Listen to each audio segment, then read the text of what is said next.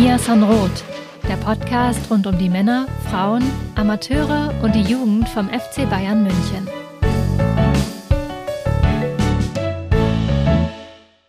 Herzlich willkommen zum Mir Sanroth Podcast. Jetzt habe ich fast den Einsatz verpasst. Ihr habt es sicherlich gemerkt, die Kenner, die Stammzuhörerinnen haben es gemerkt. Wir haben ein neues Intro. Vielen Dank für die Supporterinnen, die das ermöglicht haben, dass wir sowohl mit Hanna als auch mit Sonja ähm, zwei fähige Unterstützerinnen bekommen haben, die uns geholfen haben, dieses neue Intro und dann ja, vielleicht potenziell auch ein neues Outro, ähm, Disclaimer, ähm, zu erstellen. Ja, was haben wir heute als Thema? Wir haben ja noch vor, nachdem wir letzte Woche ja so einen kleinen Einschub gemacht haben und da uns verstärkt über die Amateure unterhalten haben, mal zu schauen, wie ist denn die Champions League bei den Frauen verlaufen. Die haben ja gespielt gegen den großen FC Barcelona.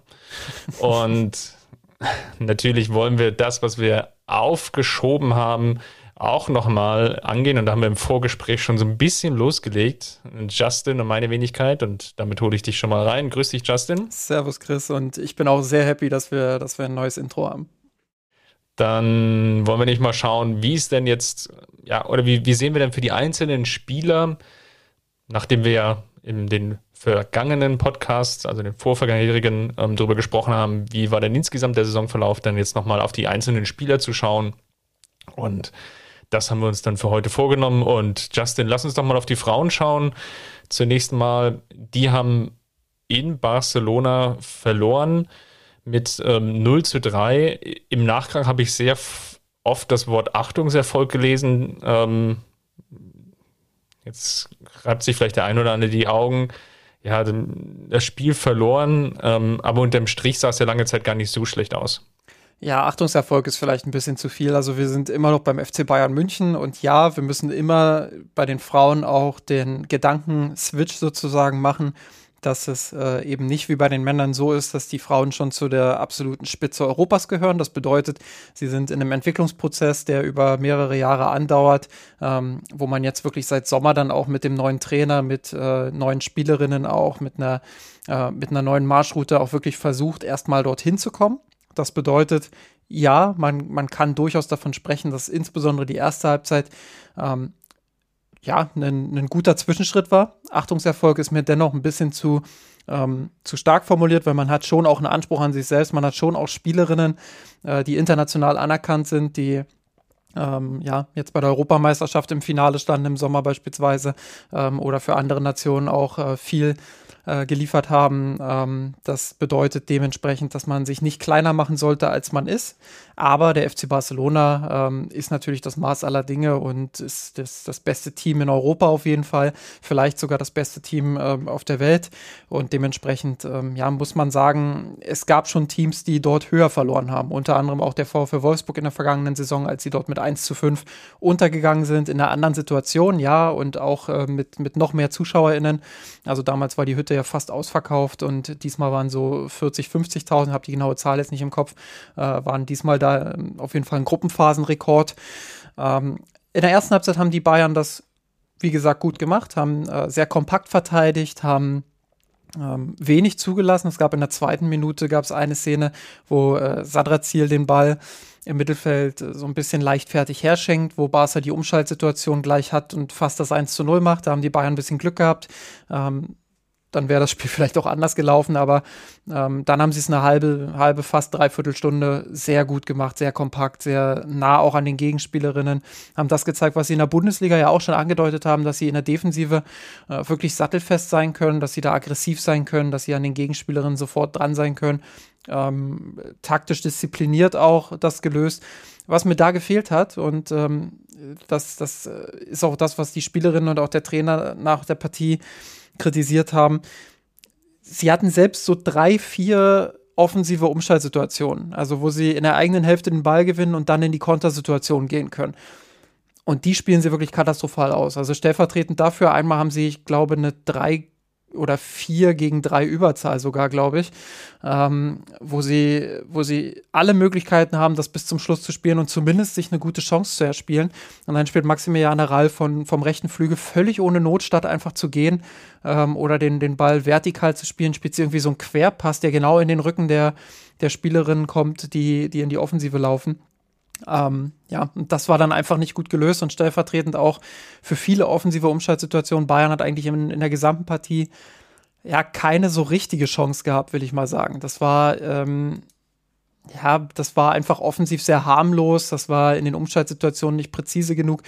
Das ist auch so ein bisschen das, was wir in der Liga ja auch schon häufig beobachtet haben, dass sie so im letzten Drittel dann auch äh, häufig ein bisschen zu ungenau werden, dass ihnen da häufig die Präzision abgeht, dass sie äh, manchmal aus ihrer Dominanz äh, ja einfach auch zu wenig dann machen. Ähm, Expected Goals am Ende waren 0,2 bei den Bayern, bei, bei Barca waren es 2,7. Also äh, über die verdient. Das Ergebnis kann man sich, ja. Genau, das die, Ergebnis passt. Die Verdientheit des Sieges äh, kann man da nicht in Frage stellen.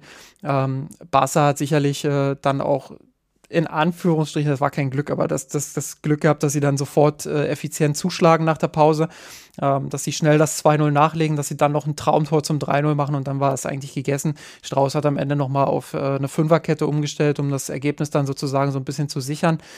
Ähm, insofern zwiespältiges Resultat, würde ich sagen. Ähm, erste Halbzeit kann man viel mitnehmen, was man im Rückspiel auch dann äh, so spielen kann und wo man dann im Umschaltmoment einfach besser werden muss. Zweite Halbzeit war dann äh, wirklich viel, viel, viel, viel Lernprozess, das muss man so sagen. Ähm, ja, deshalb äh, kein Achtungserfolg für mich, aber schon ähm, auch ein Spiel, aus dem man viel Positives für die Zukunft mitnehmen kann, so würde ich es formulieren. Ähm, wichtig war natürlich, dass sie dann am Wochenende gleich nachgelegt haben. Da ging es dann gegen die SGS Essen zu Hause. Auch kein einfaches Spiel, hat man den Spielerinnen auch angemerkt. Das äh, stand ja relativ lange da auch 0 zu 0. Ähm, und äh, ja, je länger das auch gedauert hat mit den, mit den Toren, desto ähm, desto schwieriger wurde es auch für die Bayern, weil die Beine natürlich schwer wurden, weil man dann äh, diese Belastung auch in den Knochen hat. Auch da, äh, das ist ja immer noch äh, ein Gewöhnungsprozess. Sie haben es in der letzten Saison schon mal erlebt, ähm, aber äh, das ist immer noch ein Gewöhnungsprozess. Ähm, dann äh, in der 28. Minute, also doch äh, noch in der ersten Halbzeit zum Glück, das, das 1 zu 0 durch Lina Magul. Und dann haben sie es verpasst, so ein bisschen äh, auch den Druck aufrechtzuerhalten, das 2 zu 0 zu machen. Und dann wurde es gegen Ende wieder ein bisschen zittrig. Ähm, da hat man dann gemerkt, ah, hier geht vielleicht noch was für die SGS. Und dann haben die Bayern aber eine Umschaltsituation ähm, zum 2 zu 0 durch Franziska Kett dann auch äh, genutzt in der 90. Minute. Ich würde sagen, Pflichtspielsieg, den man, den man und auch Pflichtsieg, den man abhaken kann, wo man dann sagen ja. kann, äh, gewonnen, aber über die Leistung braucht man da jetzt nicht viel diskutieren. Dafür sind einfach aktuell ja, viele Spielerinnen auch zu belastet, würde ich sagen, durch die, durch die Personalsituation. Ähm, und viele Spielerinnen vielleicht auch, ähm, ja, entweder einfach nicht da oder nicht, nicht in der Optimalform. Und äh, das ist in der aktuellen Phase eben schon auch ein kleines Problem, glaube ich. Ähm, ja, aber. Da soll ja, ja Tufa Hansen jetzt Abhilfe schaffen. Die genau. wurde gestern, vorgestern ähm, offiziell verpflichtet. Ähm, du hattest einen Artikel für uns auf mesenrot.de geschrieben. Vielleicht kannst du hier nochmal für die Zuhörerinnen ganz kurz ins Detail reingehen. Genau, norwegische Nationalspielerin hat beim SK Brand mit äh, Alexander Strauß zusammengearbeitet, also dem jetzigen Bayern-Trainer, der ja im Sommer eben von Brann aus Bergen kam. Ähm, dementsprechend, äh, ja, kennen sich die beiden schon und äh, sie ist nicht umsonst norwegische Nationalspielerin. Ähm, ich habe mit einigen Leuten auch, das, das Gerücht gibt es ja schon länger, also seit Sommer gibt es das Gerücht schon und jetzt die letzten drei, vier, fünf Wochen hat sich das immer mehr auch äh, angedeutet in norwegischen Medien, aber auch hier in Deutschland ist es so ein bisschen durchgedrungen, ähm, dass äh, Tufa Hansen sehr wahrscheinlich äh, zum FC Bayern wechseln würde. Deswegen habe ich mich da schon so ein bisschen schlau gemacht, ähm, auch äh, ein paar Quellen bemüht und man hört über sie viel Positives. Ähm, als Spielerin, aber eben auch als Charakter, äh, ist eine Teamplayerin, ist eine, die ähm, ja die immer das Wohl des Teams in den Vordergrund stellt. Ähm, ist eine Führungsspielerin mit 25 Jahren, ja bereits Kapitänin auch beim SK Brann gewesen, zweimal Meisterin dort geworden. Ähm, wie gesagt, norwegische Nationalspielerin, äh, über 20 Länderspiele für, für Norwegen absolviert. Ähm, ist eine Innenverteidigerin gelernt, kann aber auch auf beiden defensiven Außenpositionen aushelfen. Also genau die Flexibilität, die der FC Bayern in der Position gerade braucht. Ähm, Sie ist für mich auch eine sehr moderne Spielerin von dem, was ich äh, jetzt gesehen habe und was ich auch in meiner Vorbereitung auf Alexander Strauß damals äh, gesehen habe. Da habe ich mir auch einige Videos vom SK Brann angesehen und muss sagen, dass sie eine der Spielerinnen waren, äh, die, die mir aufgefallen ist, wo ich sofort gemerkt habe, ah, da, da könnte der Weg bald äh, woanders hingehen. Ähm, und ja, insofern schon Vorfreude auch darauf, ob sie es schafft, äh, dieses Niveau, was sie dort gezeigt hat, auf die Bundesliga und auf den FC Bayern zu transferieren, weil dann, glaube ich, kriegt man eine sehr komplette, eine sehr moderne Innenverteidigerin, ähm, die im Aufbauspiel gut ist, die aber vor allem auch eine sehr kompromisslose äh, Zweikämpferin ist. Also ähm, die viele richtige Entscheidungen trifft, ein Spiel gut lesen kann, ein gutes Stellungsspiel hat.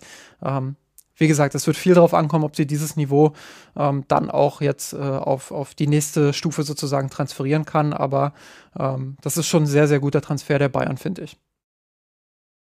Dann fügen wir dem noch nichts mehr hinzu und sagen noch, dass es für die Bayern Frauen jetzt schon am heutigen Freitag, wir nehmen Freitag auf, Abend dann weitergeht gegen Hoffenheim. Sehr wichtiges Spiel für die Gesamtkonstellation, denn es geht darum, die, ja, zumindest die Champions League Qualifikationsplätze zu halten. Hoffenheim zuletzt auch, auch immer wieder mit, mit Achtungserfolgen in der Bundesliga hat sich da oben auch festgesetzt und etabliert. Also von daher schweres Spiel und dann steht ja dann auch das Rückspiel in der Allianz Arena gegen den FC Barcelona an. Also nochmal eine vollgepackte Woche für die Bayern Frauen. Dann, Justin, lass uns doch schauen auf unser Thema, was wir bei der Mannschaft von Julian Nagelsmann mitgenommen haben, ähm, nämlich die ja, Spielernoten, so würde ich es jetzt mal nennen. Also, wie ist denn jetzt die Hinrunde für die einzelnen Spieler verlaufen? Du merkst, wir sind wieder komplett gut vorbereitet. Ich würde mal vorschlagen, wir gehen einfach von unten nach oben durch und zwar anhand der gespielten Minuten insgesamt. Ich glaube, wir machen es uns mal einfach und lassen Paul Wanner und Vidovic, die 45 bzw. 18 Minuten gespielt haben, jetzt einfach mal außen vor und fangen bei Matthijs Tell an, der 17-Jährige, der zwölf Spiele gespielt hat, 347 Minuten. Und dein Take bitte. Ja, die Erwartungshaltung war natürlich da ein großes Thema. Ne? Also gerade im, im, ersten Drittel der Saison ähm, viel Unzufriedenheit bei den Fans. Ich glaube, das war auch dadurch geschürt, dass ähm, dass der FC Bayern da ja schon auch die Erwartung sehr hoch gesetzt hat in Persona von Julian Nagelsmann, ähm, der ja dann schon von 40 Toren etc. sprach. Haben wir ja auch im Podcast damals diskutiert, dass das nicht so gut war für den Jungen vielleicht. Ähm, aber man hat gesehen, ähm, je länger die Saison dauerte, desto mehr Spiele der FC Bayern dann auch hatte, je mehr Spieler vielleicht auch mal ausgefallen sind, äh, desto mehr bekam er dann auch seine Chancen. Und ähm, dementsprechend, ja, kommt er jetzt auf 347 äh, Minuten, was, äh, denke ich, schon ein ordentlicher Wert ist für einen 17-Jährigen beim FC Bayern, bei einem Top-Club. Ähm, kommt sogar auf vier Tore. Also, das ist schon, das ist schon eine, ähm, ja, eine, eine ich würde sagen, eine solide, ein solider Anfang für einen 17-Jährigen. Und äh, man muss die Erwartung da eben auch ein Stück weit äh, drosseln dahingehend, dass man jetzt äh, denkt, dass er sofort 2000 Minuten in der Saison sammelt oder so. Also das, das wird nicht passieren. Das glaube ich nicht. Äh, wenn er am Ende Richtung 1000 geht, dann, dann ist das schon gut, je nachdem, wie weit die Bayern auch in den einzelnen Wettbewerben kommen. Ähm, er persönlich macht auf mich einen sehr, einen sehr guten Eindruck, einen sehr fokussierten Eindruck. Ähm, er, er, immer wenn er raufkam, hat, er auf, hat man ihm wirklich auch angesehen, dass er sich reinarbeiten will. Ich glaube, dieses eine Tor, was er da erzielt, wo er über einen halben Platz läuft. Ähm, Gegen Bremen, ja, ganz ja. zum Schluss jetzt, wo er vielleicht hätte er sogar noch abspielen können. Genau, wo er aber selber dann den Abschluss wagt. Das zeigt doch so ein bisschen, ich finde das gut. Also, das ist äh, klar, du kannst dann natürlich auch sagen, wenn der nicht reingeht, boah, warum spielt er den nicht ab? Und da wird sicherlich auch viel Diskussionen dann geben. Aber er traut sich das zu, er weiß, dass er einen guten Abschluss hat. Ähm, er, er macht das dann einfach und ich finde, ähm, dass das äh, eine gute Eigenschaft ist an einem jungen Spieler. Ich mag das mehr, als, als wenn ein junger Spieler raufkommt und versucht nur mitzuschwimmen. Also äh, sich zu zeigen, wirklich auch versuchen, seine besondere Qualität dort einzubringen. Ähm, das finde ich immer wichtig. Und wenn es dann mal ein, zwei, drei, vier Mal nicht klappt, dann ist das so. Dann ist das Teil eines Lernprozesses. Und äh, da sollte auch der FC Bayern eine positive Lernkultur haben. Und äh, deshalb auf mich ein absolut positiver Eindruck. Ähm, klar, ich würde Matis Tell jetzt nicht mit demselben äh, Maßstab bewerben, wie, bewerten, wie ich einen Thomas Müller bewerten würde, beispielsweise, oder einen anderen Angreifer, äh, der erfahrener ist. Deshalb äh, gebe ich ihm mit all diesen Faktoren im Hinterkopf äh, durchaus die Schulnote. Ähm, beziehungsweise machen wir auch halbe Noten, dann würde ich 2,5 sagen. Na gut, weil du es bist. Ähm, ich glaube, da kann ich nichts weiter hinzufügen. Würde ich mitgehen. Hast eigentlich alle wesentlichen Punkte genannt. Ähm, ja. Ich würde mal weiterspringen zu Josip Stanisic. Der ist nämlich der nächsten Liste 474 Minuten. wird natürlich angesichts der Verletzung, machen wir uns nichts vor, von Lucas Hernandez, die er von der WM mitbringt, den Kreuzbandriss und dem ja damit sehr wahrscheinlich verbundenen Saison aus, ähm, zukünftig wohl noch mehr Minuten sammeln. Vorteil bei ihm ist natürlich in gewisser Weise, dass er sehr flexibel einsetzbar ist. Ist natürlich in die Saison reingegangen, de facto als Nummer drei Rechtsverteidiger ähm, durch die Verpflichtung von Masraui und natürlich jetzt Pavade für die Position vorgesehen ist. Ähm, ja, auf der Linksverteidigerposition, ähm, die jetzt eher ihm ein bisschen fremd ist, aber die er natürlich auch begleiten kann, die er vor allem bei den Amateuren auch viel gespielt hat. Ebenfalls natürlich irgendwie so die Nummer drei gewesen hinter Davis und, und Hernandez. Aufgrund von einigen Verletzungen hat sich dann ergeben, dass er doch insgesamt auf 474 Minuten kam. Ich glaube, was jetzt hier an der Stelle gilt, ist, ist grundsolide. Ja. Ähm, von, von Stanisic wird man nicht erwarten können, glaube ich, jetzt in, in seinem Alter ist noch relativ jung mit 22. Kroatische Nationalspiel ist jetzt sogar mit bei der WM dabei. Und man, man merkt natürlich, dass da ja, nicht, nicht die, der, der, der Deckel schon erreicht ist. Ich glaube, ihm, ihm fehlt natürlich jetzt fast ein bisschen die Spielpraxis, weil 500 Minuten oder knapp 500 Minuten natürlich dann noch zu wenig sind, um dann wirklich die nächsten größeren Schritte zu machen. Ähm, auf, die anderen, auf der anderen Seite ist natürlich die Frage, wo ist jetzt dann noch das, das große Potenzial in ihm? Ich glaube, das, was er mitbringt, ist, dass er ein sehr verlässlicher Spieler ist und das ist auf dieser Außenverteidigerposition ein nicht zu unterschätzender Wert. Und deswegen würde ich jetzt hier an der Stelle mal ähm, angesichts dessen wenige Spielzeit ähm, gepaart mit der Rolle ähm, und wie er sie ausfüllt, einfach jetzt mal mit einer Note 3 gehen. Ähm, ich glaube, das ist das ungefähr, was man erwarten konnte im Vorfeld. Ja, die Note 3 ist, glaube ich, das, was äh, Josef Stanisic auch am, am besten beschreibt. Ähm, das ist äh, befriedigend, wie, wie man in, in, der Schulsprache sagt. Ähm, es ist aber eben auch nicht mehr. Es ist nicht weniger, es ist nicht mehr und ähm, er ist grundsolide. Ähm, man hat, ich weiß gar nicht mehr in welchem Spiel, das war in, in einem Spiel hat er auf höherem Niveau spielen müssen. Ich glaube, das, das war in Dortmund sogar. Ja. Ähm, da wurde er ja eingewechselt für Alfonso Davis, ne? Genau. Und ähm, da hat man gesehen, da kommt er schon echt hart an seine Grenzen. Wenn es dann mit Tempo zur Sache geht, auf höherem Niveau, ähm, dann, dann merkt man schon, der ist ja nicht mehr ganz so sattelfest. Aber in den allermeisten Gerade, gerade wenn er dann auch überlaufen wird, ne? wenn, wenn ja. gerade ein Flügelspieler dann mit Tempo kommt und er sich dann halt fallen lassen muss ähm, und dagegen arbeiten muss, da merkt man ihm natürlich schon an, dass er da Probleme bekommt, weil er einfach jetzt nicht den, den Antritt hat. Absolut, ja. Und das, das ist dann halt, das, äh, da merkt man dann eben, dann, dass, er, dass er nicht dieses ganz große Niveau hat. Aber wie du schon sagst, du brauchst auch solche Spieler, die verlässlich einspringen können auf den, äh, auf, auf dem, den meisten Niveaus, sage ich mal.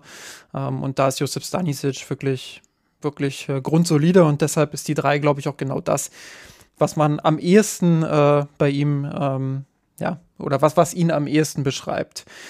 Ähm, dann lass uns weitermachen mit Ryan Gravenberg, der 526 Minuten gespielt hat, ähm, der ja auch mit, mit relativ vielen Vorschusslorbeeren ähm, aus, aus Amsterdam kam, von Ajax, äh, wo viele gedacht haben, gerade mit der Verletzung von, von ähm, Kingsley, äh, von, von, von äh, Leon Goretzka, ähm, dass da viele Minuten für ihn, für ihn abfallen werden.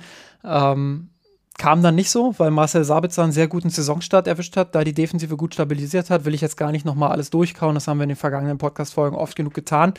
Ähm, das war so ein bisschen sein Pech. Und als Goretzka dann zurück war, als Sabitzer sich eine bessere Kaderposition ähm, erarbeitet hat, war Gravenberg so ein bisschen hinten dran. Und äh, was mir so ein bisschen missfallen hat bei ihm auch, war dieses äh, leicht öffentliche Stänkern. Ich finde es in Ordnung, dass er unzufrieden ist. Ich glaube, das äh, ist ganz normal und das ist auch gut, das ist ein, das ist ein gesunder Reflex.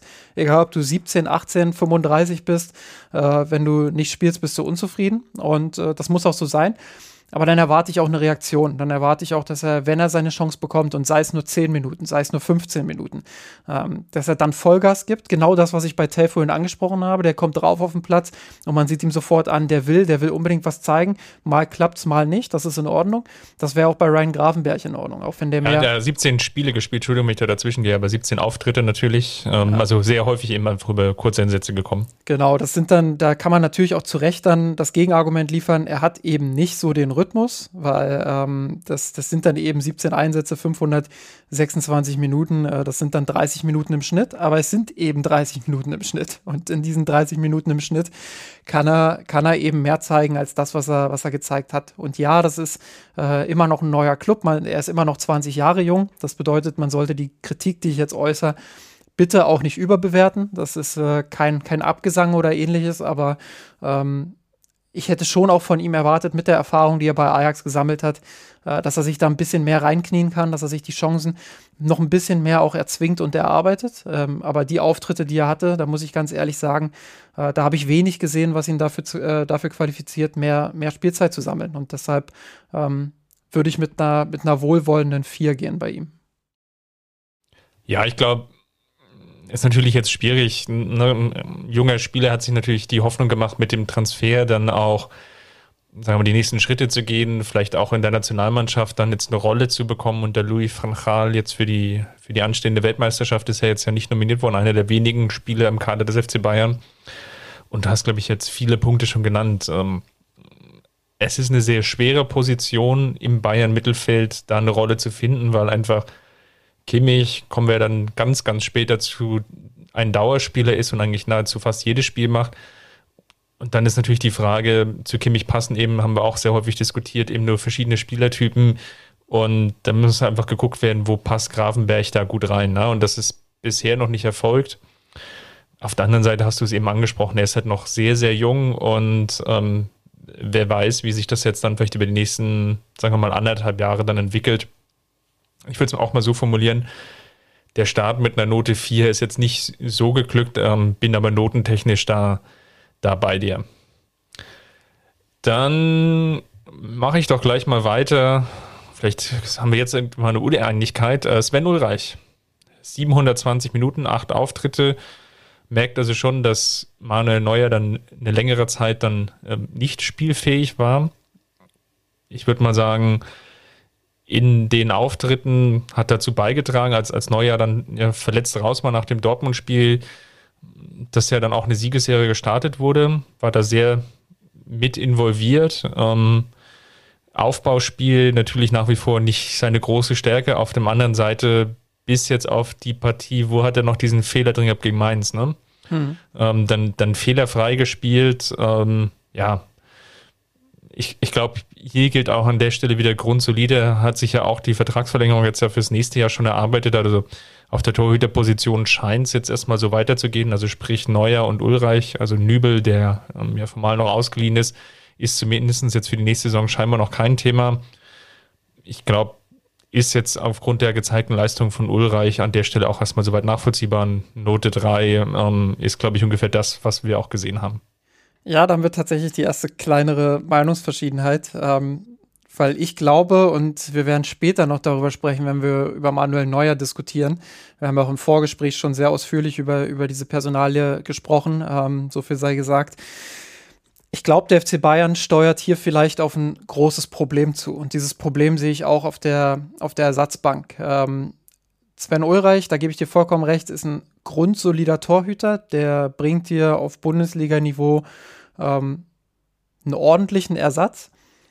Aber man sieht bei ihm auf sehr vielen Ebenen, die der FC Bayern nun mal braucht. Äh, sei es Konstanz auf der Linie, immer mal wieder ein kleiner Patzer mit drin. Oder sei es eben im Aufbauspiel, wo Sven Ulreich einen Ball nach dem anderen ins Seiten ausjagt, ein bisschen überspitzt formuliert. Ähm, oder sogar zum Gegner spielt. Ähm, da braucht der FC Bayern meiner Meinung nach ein anderes Niveau. Und ich war schon vor gut einem Jahr oder auch im Sommer, als es möglich gewesen wäre, ähm, Stefan Ortega zu verpflichten, äh, war ich stark dafür, diesen Schritt zu gehen, äh, weil Ortega für mich genau das verkörpert. Er ist kein Weltklasse-Torhüter, aber er ist einer auf sehr, sehr hohem Niveau, ähm, der in allen Bereichen, das zeigt er jetzt auch bei Manchester City, äh, sehr stark ist und ähm, ja, das, das hätte so ein bisschen Pepe, Pepe Reina Vibes gehabt, der ja damals auch nach München kam. Äh, klar, nur ein Jahr dort war, glaube ich, aber ähm, der sehr hohes Niveau hatte. Und äh, das, glaube ich, würde dem FC Bayern ganz gut zu Gesicht stehen. Ich finde, dass äh, Sven Ulreich ähm, so ein bisschen in die Jahre kommt jetzt auch, nicht mehr ganz dieser optimale Backup-Torhüter ist, der er mal war. Und deshalb äh, hätte ich mich da als FC Bayern auch anders umgesehen.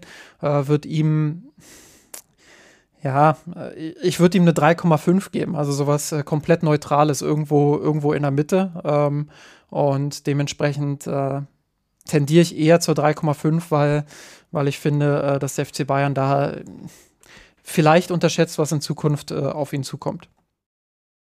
Da bin ich ja völlig bei dir, aber da werden wir, glaube ich, nachher dann gleich nochmal drüber sprechen. Dann mach doch mal weiter mit der nächsten Liste, der jetzt schon relativ früh drankommt, nämlich Kingsley Coman mit 785 Minuten. Absolut. Und äh, mir fällt gerade so auf, auch das ist mal so ein bisschen off-topic, wenn ich die Minuten so nach oben gehe und, und mir die Minuten angucke, dann sind die Sprünge deutlich kleiner, als wir das in der Vergangenheit schon mal hatten. Also ja. ähm, das, ja. das, das ist deutlich smoother. Ja, Kingsley Coman, äh, Lieblingsthema in unserer Mirsan Roth Redaktion. Ähm, fast täglich wird darüber diskutiert. Äh, Achtung, Überspitzung, aber fast täglich wird darüber diskutiert, äh, wie es dann für ihn beim FC Bayern weitergeht. Ähm, es ist schon eine sehr, sehr spannende Situation. Das muss man, muss man ganz ehrlich sagen, weil vor einem halben Jahr, vor einem Jahr hat man noch gesagt, Coman, der, der, der stärkste Flügelspieler, den der FC Bayern hat. Ähm, mit Abstand der konstanteste.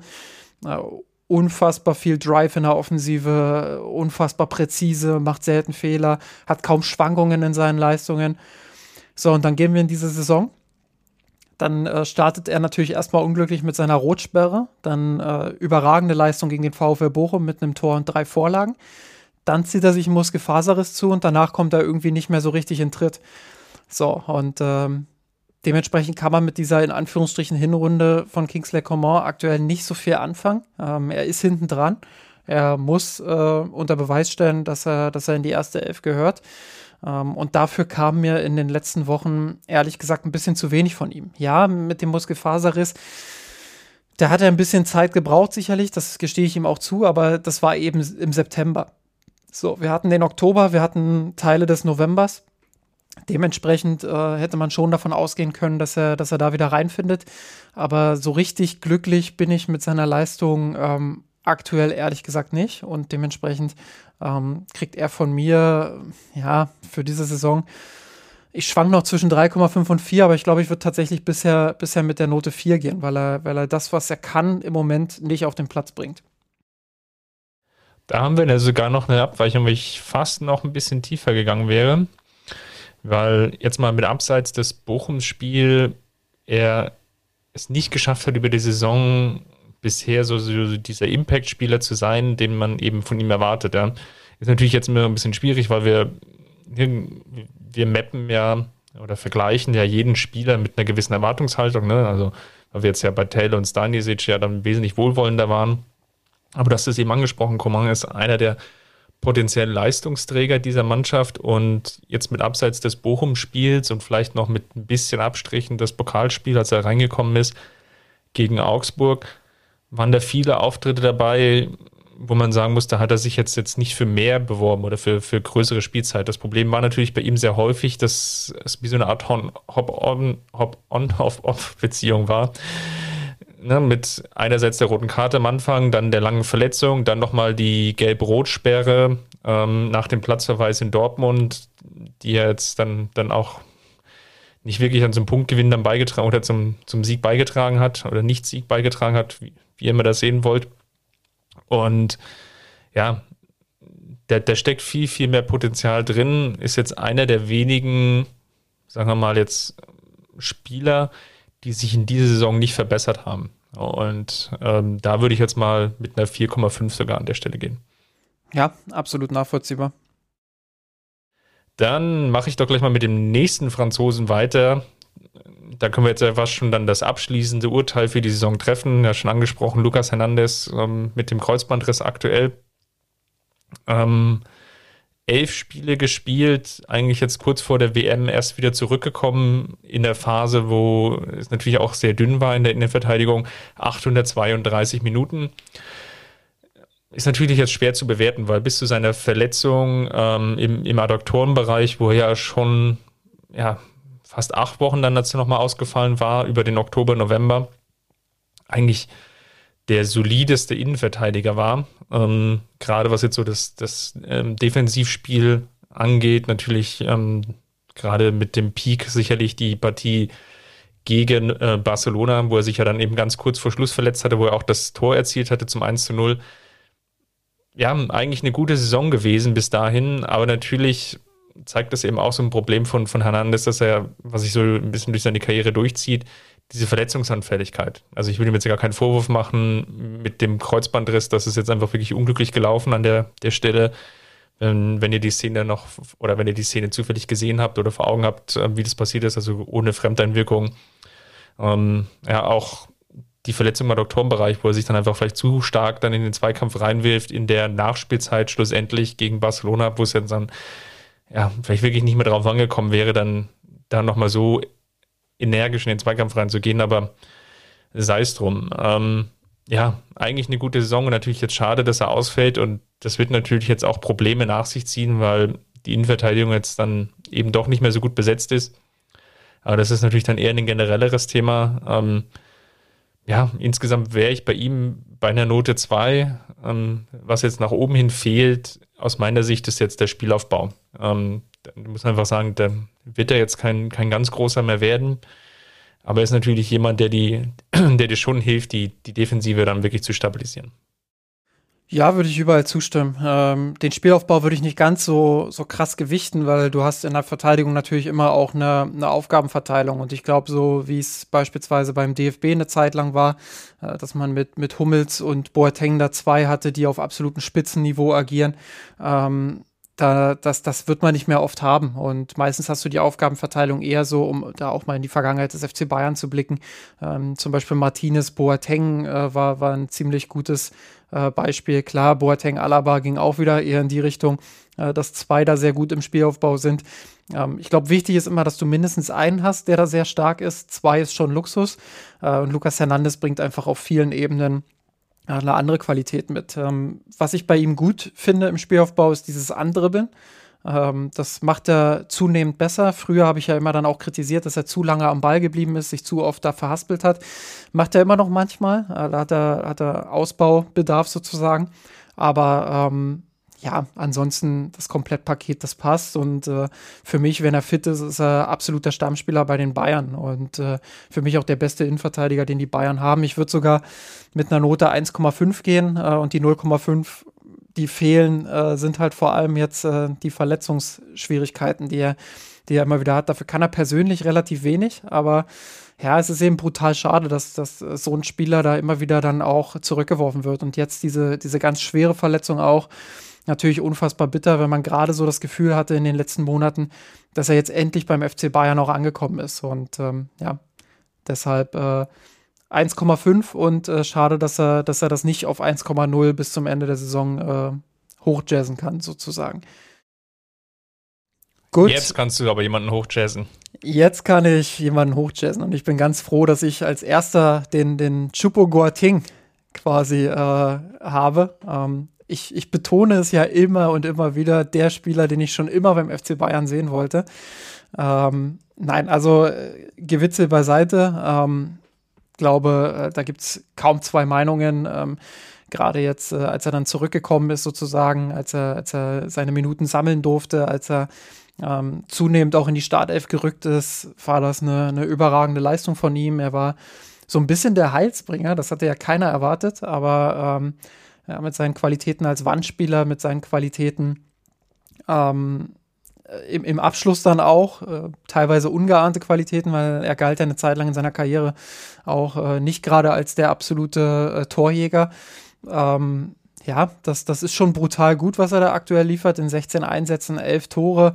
Ähm, den Minutenschnitt müsste ich jetzt nochmal ausrechnen, aber das dürfte aktuell auf Weltklasse-Niveau sogar sein. Ähm, ich bin echt gespannt, wie er das in der Rückrunde oder in die Rückrunde transferiert. Jetzt mit der, mit der WM, ähm, mit der Pause, mit dem Break beim FC Bayern. Äh, neue Rhythmus aufnehmen, sich neu finden. Ähm, dann die deutschen Nationalspieler, die ja ähm, für alle, die es boykottieren, die ja jetzt auch raus sind, aber das werdet, werdet ihr sicherlich mitbekommen haben, ist ja das Thema in Deutschland, ähm, die, die sicherlich dann auch wieder reinfinden müssen.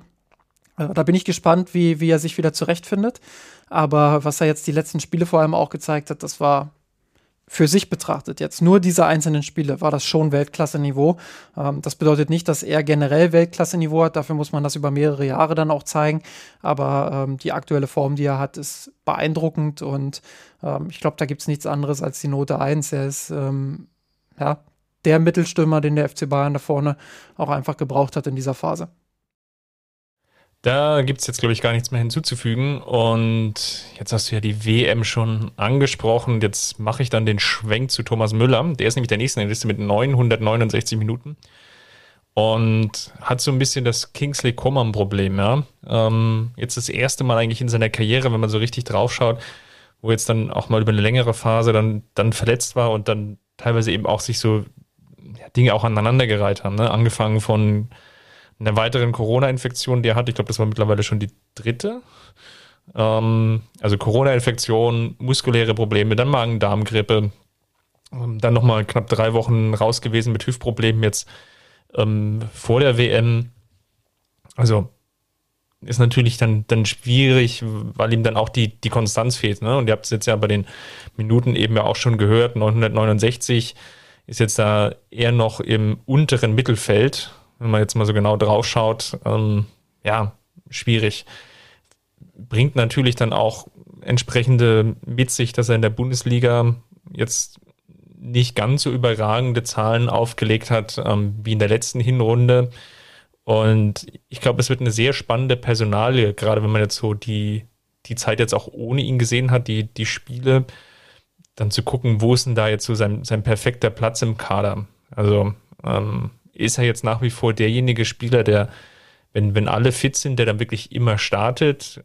Oder sind wir jetzt bald an diesem Punkt, ähm, wo, wo man sich die Frage stellen muss, ist es jetzt dann vielleicht in allen Konstellationen nicht, nicht sogar noch besser für den Mannschaftserfolg? Ähm, das ist eine, eine sehr, sehr spannende Phase. Ja? Wenn er die Leistung wieder erreicht, die er im letzten, äh, in der letzten Hinrunde gezeigt hat, dann definitiv. Ähm, auf der anderen Seite, so ist es natürlich ähm, ja, schwierig, weil er jetzt dann einfach nicht so herausragend ähm, teilweise auftritt, wie wir das eben von ihm schon gesehen haben. Deswegen ihm tue ich mich schwer, schwank so zwischen der 3,5 und der 4, ehrlicherweise. Was, was denkst du denn? Ja, ich würde ihm die 4 schon geben. Ähm, weil es eben, es ist auch Müller-Niveau. Also wie gesagt, wir werden über Neuer später sprechen. Ähm, auch da sei schon mal gesagt, da, da, ist viel Kritik auch auf Neuer-Niveau und dementsprechend diese Top-Spieler, die du hast, die bewertest du natürlich auch auf hohem Niveau. Und äh, eine 4 für Thomas Müller ist ein anderes Leistungsniveau als, ein, als eine 4 für, äh, weiß nicht, wem haben wir jetzt noch eine 4 gegeben für, für, äh, für Grafenberg beispielsweise. So. Und dementsprechend, ähm, ja, ich würde ihm im Kontext der Müller-Leistungen, die er zeigen kann, ähm, und auch wenn ich weiß, dass er, dass er dafür nicht die hundertprozentige Verantwortung trägt, weil sein Körper auch nicht so mitgespielt hat, würde ich ihm die vier geben. Ich finde auch diese, äh, den Blick so in die Zukunft ziemlich interessant, weil Müller war immer ein Spieler, wo wir das Gefühl hatten, der ist nicht zu ersetzen. Wenn er schlecht gespielt hat oder wenn er gar nicht gespielt hat, haben die Bayern konstant Probleme gehabt. Und in dieser Hinrunde, finde ich, hat sich angedeutet, es geht auch ohne Thomas Müller, weil man jetzt eben einen Jamal Musiala hat, einen, der, ähm, der super reingewachsen ist da in diesen Kader. Klar, der mit 19, auch da sprechen wir später noch drüber, äh, sicherlich auch noch das ein oder andere Loch erleben wird, aber der jetzt da reinwächst in diese Rolle und der Thomas Müller ersetzen kann. Und äh, dementsprechend äh, glaube ich auch, dass die, dass die Rückrunde da sehr richtungsweisend wird. Auch dahingehend, äh, wie lange wird Thomas Müller beim FC Bayern noch zumindest in der Rolle ähm, eines Spielers sehen werden, der viele Minuten abgreift. Und ähm, das, das wird ganz interessant. Ähm, ich gehe bei ihm tatsächlich mit der 4. Spannend. Das gibt doch wieder Konfliktpotenzial für die Kurve. Dann ja, warte, warte, warte, warte, warte. Du, du, musst ja, du musst ja auch. Also du hast ja jetzt äh, das auf mich abgewälzt und äh, jetzt, jetzt will ich von dir aber auch eine Note hören. Ja, ich glaube, es macht schon Sinn, hier mit der Note 4 zu gehen, weil einfach er nicht in dieser Saison dieser konstante Impact-Spieler ist, den wir, ähm, den wir kennen und den der FC Bayern ja dann auch ja, nach wie vor, denke ich, gut zu Gesicht stehen könnte. Gut, dann mache ich jetzt mal weiter mit einem, der dem FC Bayern vor allem in der ersten Hälfte der, der Hinrunde sehr gut zu Gesicht gestanden hat. Wir haben es vorhin schon angedeutet. Marcel Sabitzer. Ähm, ja, war ja quasi der Gescholtene äh, in, der, in der vergangenen Saison. Ich weiß gar nicht mehr, welche Note wir ihm dann gegeben haben, ob es eine 4 oder eine 5 war. Ähm, aber grundsätzlich äh, einer der in Anführungsstrichen Flops äh, der vergangenen Saison. Ähm, wenn ich mich richtig entsinne, ihr könnt gerne noch mal nachhören, aber äh, vielleicht, vielleicht habe ich es auch damals nur gedacht und nicht gesagt. Aber äh, grundsätzlich hatte ich schon das Gefühl, diese zweite Saison sollte er noch bekommen. Und gerade in der ersten Hälfte der Hinrunde hat er auch gezeigt, warum. Ähm, hat sich super in seine Rolle als defensiver Sechser dort reingearbeitet, hat viel Lob von seinen Mitspielern und auch vom Trainer bekommen, zu Recht. Äh, weil er die Defensive halt stabilisiert hat, weil er viele Zweikämpfe gewonnen hat, weil er im Spielaufbau grundsolide war. Äh, das war ein gutes Niveau. Ähm, Finde, er hat sich die Einsatzzeiten, die er da bekommen hat, äh, auch absolut verdient. Ähm, Gerade im Vergleich zu, zu Grafenberg, wo wir jetzt vorhin ähm, ja auch gesagt haben, da hätte ein bisschen mehr kommen müssen. Ja, und in, in dem persönlichen Duell, sag ich mal, wer denn nun der, der dritte Mittelfeldspieler hinter Goretzka und Kimmich ist, ähm, hat sich Sabitzer ganz klar durchgesetzt, hat 1007 Minuten gesammelt, ähm, hat insgesamt äh, nur knapp über 50 Minuten weniger als, als Goretzka. Und äh, dementsprechend, ja, glaube ich, äh, kann man ihm durchaus die Note 2 oder 2,5 geben. Ich schwanke noch, weil er jetzt gegen Ende der, der in Anführungsstrichen Hinrunde wieder so ein bisschen äh, abgetaucht ist. Und ich glaube, deshalb tendiere ich zur 2,5, ähm, aber insgesamt schon, schon eine gute Hinrunde von ihm. Bin ich total bei dir. Also ich würde hier mit einer 2,5 gehen. Der Anfang war gut, jetzt auch nicht sehr gut oder herausragend, aber war, war gut, auch, auch gemessen an dem, was wir eben in der letzten Saison bisher gesehen haben. Und war natürlich dann insofern überraschend, wenn man gerade jetzt nochmal die Personalie Leimer sich auch vor Augen führt, dass der FC Bayern ja prinzipiell das Interesse hatte, da sogar noch einen weiteren Spieler hinzuzuholen. Und Sabitzer jetzt dann die Rolle auch in diesem Konstrukt mit dem 4-2-2-2, das haben wir natürlich im, im äh, vorvergangenen Podcast ja auch angesprochen gehabt, ihm dann auch gut zugetragen hat. Und jetzt natürlich jetzt wiederum mit diesem Wechsel hin eher zu diesem klassischen 4-3-3 mit Schupo Moving dann vorne drin, ähm, ja, macht es natürlich dann eben jetzt nicht, nicht so leichter, deswegen 2,5 würde ich an der Stelle einfach noch unterschreiben. Jetzt hast du gesagt, bei, bei Sabitzer, oder haben wir gesagt, bei Sabitzer war es so am Anfang top und dann so ein bisschen abgeflaut. Ähm, jetzt kommt jemand, bei dem ist es andersrum, ne? Ja, Masraui. Ähm, 1050 Minuten. Der zweite Neuzugang von Ajax, der ähnlich wie Gravenberg, und dann greife ich das auch einfach mal auf, was du jetzt so wundervoll schon eingangs gesagt hast, der sich schwer getan hat, sich dann auch mit diesem Niveauunterschied der Liga dann erstmal zurechtzufinden. Und das, das hat eine ganze Zeit lang gedauert. Aber ich würde mal behaupten, seit dem Dortmund-Spiel ähm, und vielleicht auch schon die, ähm, die Partie zu Hause gegen Barcelona, wo er dann reingekommen ist für Pavard, hat er angedeutet, was er nämlich sein kann, nämlich dieser, dieser Verbindungsspieler, den, dem der FC Bayern da manchmal gefehlt hat auf dieser Rechtsverteidigerposition, die, diese Rolle, die Pavard eben nicht ganz so gut ausführen kann, einfach auch vielleicht aufgrund seiner physischen Gegebenheit oder ja, Körperlichkeit einfach, vereinfacht ausgedrückt, nämlich so als, als einrückender Rechtsverteidiger, Verbindungsspieler zwischen Mittelfeld als, als zusätzliche Option in diesem, ja, vielleicht zwei, Dreier Aufbau, je nachdem, wie das eben gestaffelt ist und kann sich dann eben sehr, sehr gut als, als Passspieler dann anbieten. Ähm, verfügt natürlich über Schnelligkeit. Ich glaube, natürlich ein großes Manko, was wir bei ihm jetzt einfach noch sehen, ist, dass er sein, sein Flankenspiel wirklich noch ausbaufähig ist. Also, was ähm, aber auch überraschend ist, muss ich sagen, weil das war eine der Qualitäten, die hatte ich bei ihm ähm, vor der Saison auf dem Schirm, dass da jetzt endlich mal einer kommt, der äh, Flanken auf Kimmich-Niveau spielen kann. Weiß nicht, bin auch noch nicht ganz sicher, ob es äh, an Masrauis Qualität liegt oder daran, dass die, dass die Boxbesetzung einfach nicht optimal ist für Flanken und das Nagelsmanns Spiel insgesamt ja auch nicht so sehr auf genau, Flanken also ausgelegt ist. Genau, das, das Nagelsmanns Spiel ist ja zum Glück, das war der Satz, den ich gerade noch einfügen wollte, ja ohnehin nicht so auf, auf Flanken ausgelegt. Ähm, und ich weiß gar nicht, ob es die Boxbesetzung ist. Ähm, eigentlich ist es ja so die, die Besetzung in der ja, Südtribüne, vielleicht 8., 9. Reihe. da. Die klassische, also, die klassische Timothy Chandler-Flanke, meinst du? also, wo natürlich der Ball schon extrem hoch, also sehr häufig dann auch viel, viel zu hoch kommt, aber äh, sei es drum, ja. Ähm, ich glaube, dieses Verbindungsspieler-Dasein plus, dass er defensiv jetzt nicht komplett abfällt. Ähm, natürlich ist da Pavard, glaube ich, stärker in der Summe ähm, wenn es dann einfach wirklich so auf diese Zweikampfführung ankommt. Aber er, er, kann das halt sehr häufig ganz gut kaschieren, äh, greift dann auch an der einen oder anderen Stelle zum richtigen ähm, Mittel, nämlich dem taktischen Foul. Und würde schon sagen, dass er einer der Gewinner ist, ne? aufgrund dessen Neuzugang, ähm, wie er sich jetzt dann reingefunden hat, ähm, würde jetzt einfach mal da mit einer 2,5 einfach auch mitgehen. Ja, komm, ich gebe ihm sogar die zwei. Ähm, klar, der Saisonstart war jetzt nicht, nicht optimal für ihn, aber ich finde, äh, was er jetzt gegen Ende gezeigt hat, das war schon, war schon sehr stark. Und ich finde auch, dass er gezeigt hat, dass er eben nicht nur diese, diese Alternative zu Pavard in dem Sinne ist, dass er offensiv mehr, mehr beizutragen hat, sondern dass er gerade im Spielaufbau auch eine, eine Qualität mitbringt.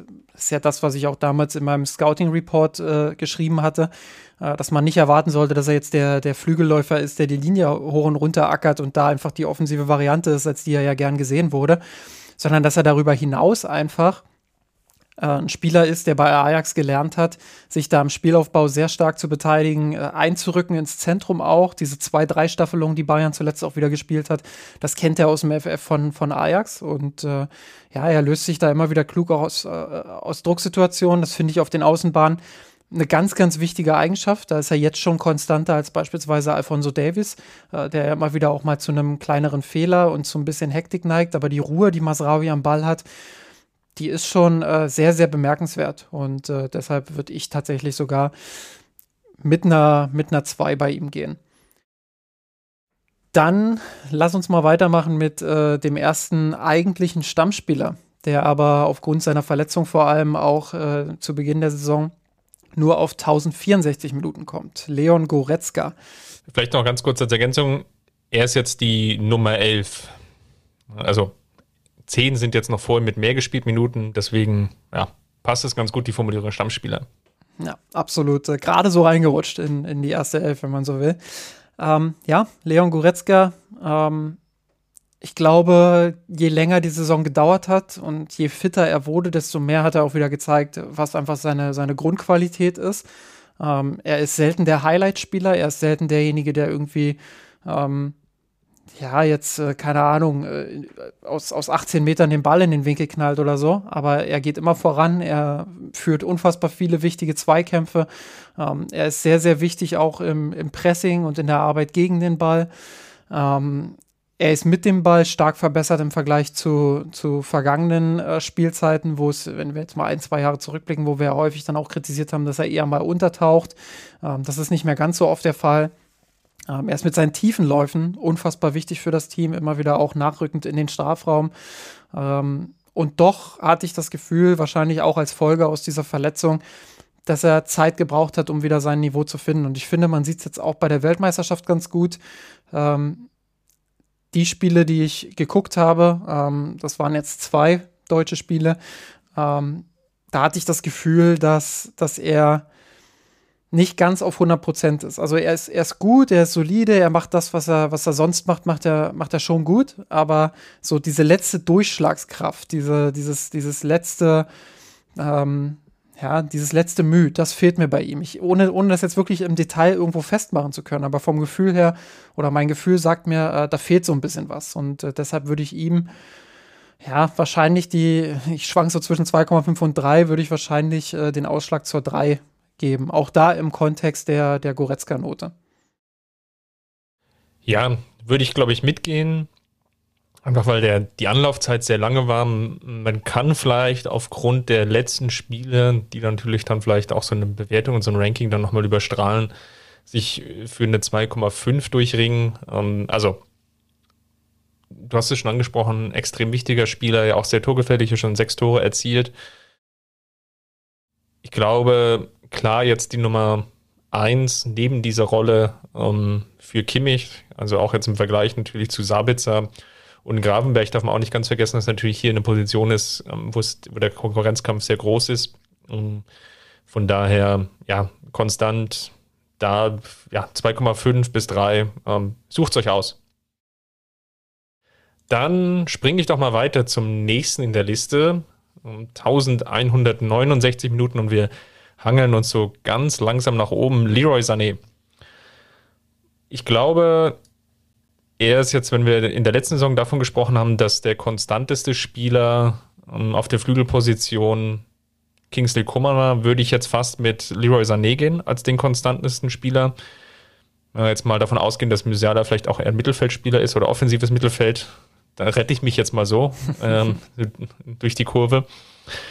Ja, was wir gesehen haben diese Saison war gerade mit, mit seinen tiefen Läufen. Ich denke jetzt auch an die Partie gegen Inter, dass er da schon so Momentum reinbringen kann, auch mit seinen Vertikal- und Steckpässen, dass ihm dieses Konstrukt, dieser Zentrumsfokus auch hilft, dass das Bayern-Spiel diesen Fokus jetzt bekommen hat, weil es tendenziell auch, auch, auch seinen Stärken entspricht, ja, auch aus dem Stand heraus Dinge zu initiieren. Wir haben das jetzt auch, ähm, du hast die Nationalmannschaft schon angesprochen, vielleicht auch dort das ein oder andere Mal gesehen beim, beim Spiel gegen Spanien, als er dann noch reingekommen ist, dass er aus dem Stand heraus dann auch, auch Dinge initiieren kann, auch selbst an, von der Rechtsaußenposition, was ihm jetzt ja vielleicht nicht so unbedingt liegt.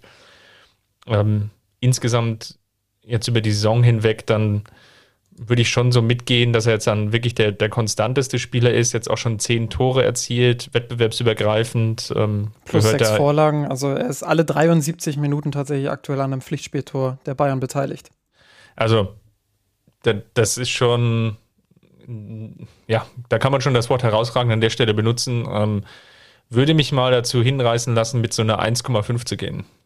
Bin ich komplett bei dir. Ähm, das, äh, ich sehe Sané tatsächlich auch sehr, sehr stark in dieser Saison. Ähm, auch sehr konstant. Ähm, nicht nur die Scorerpunkte, sondern du hast es angesprochen, diese tiefen Läufe sind einfach ein Traum. Also das, das macht wirklich Spaß zu sehen, wie er ähm, sich die Bälle teilweise tief abholt und dann im Vollsprint nicht einfach blind nach vorne sprintet, sondern wirklich gezielt die richtigen Schnittstellen auch attackiert äh, und damit entweder Gegenspieler auf sich zieht und dadurch den Raum für andere öffnet ähm, oder eben ähm, ja selber belohnt wird, weil er, weil er einen guten Lauf in die Tiefe macht. Und äh, ja, genau das ist einfach äh, eine Qualität, die haben nicht viele. Ähm, das, äh, das sieht einfach aus, aber das ist von der Spielintelligenz her ähm, intuitiv einfach sehr stark von ihm.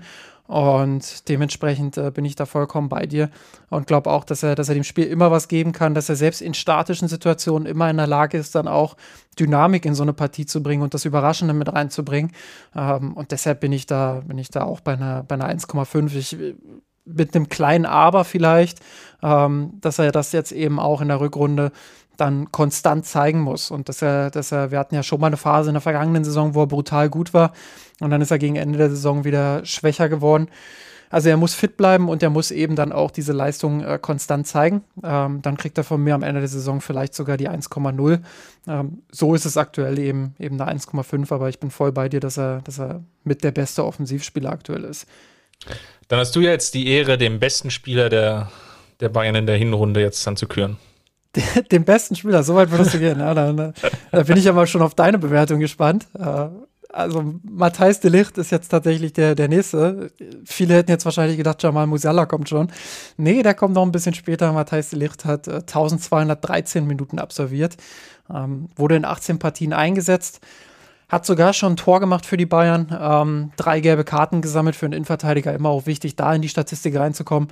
Ähm, ja, Spaß beiseite. Also er ist sehr resolut im Zweikampf. Ich glaube, alle erinnern sich, wie er Robert Lewandowski in der Tasche hatte äh, im, im Camp Nou.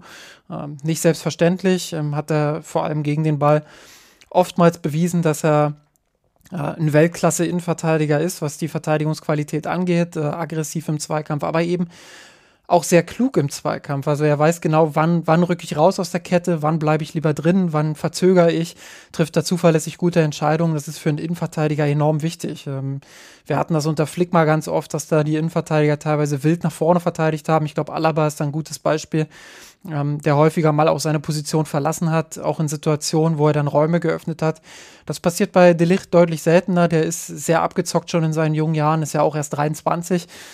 Und er hat unfassbar viel Potenzial und ähm, ich finde, ähm, es macht auch Spaß, ihm zuzusehen und äh, ist ein sehr guter Transfer für diese, für diese Viererkette auch gewesen. Ähm, ausbaufähig ist sein Aufbauspiel. Ähm, er hat da Potenzial, er, er hat äh, die Qualität, dort besser zu werden. Ähm, er hat den Mut auch normalerweise. Ähm, aber ich hatte das Gefühl, jetzt in den ersten Spielen für die Bayern, ähm, ja, hat er, hat er so ein bisschen eher auf Sicherheit gemacht. Also eher mal den Querpass gespielt, als sich wirklich dann auch den linienbrechenden Ball zu trauen. Und ähm, das ist dann vielleicht der ausschlaggebende Punkt, warum ich ihm in Anführungsstrichen nur die Note 2 gebe. Ähm, ich hätte zu einer 1,x tendiert, vielleicht zu einer 1,0 sogar, ähm, wenn er tatsächlich ähm, im Aufbauspiel noch ein Tick mutiger wäre und seine Qualität da noch ein bisschen mehr auch ausreizen würde. Ähm, aber das kann ja in der Zukunft durchaus noch kommen. Ansonsten kann ich mich erinnern, äh, den Elfmeter gegen Stuttgart hat er, glaube ich, am Anfang verursacht. Ähm, ja. Das war noch ein Fehler, der, der Punkte gekostet hat, der sicherlich auch Teil der Krise damals war. Das sollte man nicht äh, unter den Tisch schieben. Aber seitdem hat er sich wirklich sehr stark etabliert und äh, deshalb Note 2 von mir. Ja, ich glaube, da kann man kann man mitgehen. Ne? Ähm, guter Auftakt, gut reingekommen, sehr behutsam aufgebaut worden, muss man auch sagen. Ne? Also teilweise ja auch in den ersten Spielen dann bewusst rausgelassen wurden von Nagelsmann und erst als er dann wirklich diese Spielfitness hatte, ähm, kam er dann rein und dann gegen Ende war dann schon auch ersichtlich zusammen mit Übermecano, dass das ein Duo sein kann, ja, was eine, eine die Bayern-Innenverteidigung oder die Bayern-Verteidigung insgesamt auf ein anderes Niveau heben kann. Das haben wir ja schon besprochen. Aktuell läuft man da so auf den Trend hin, 13, 14 Saisontore weniger zu kassieren, zumindest in der Bundesliga, als im Vergleich zur letzten Saison. Und das war einfach eine große Baustelle.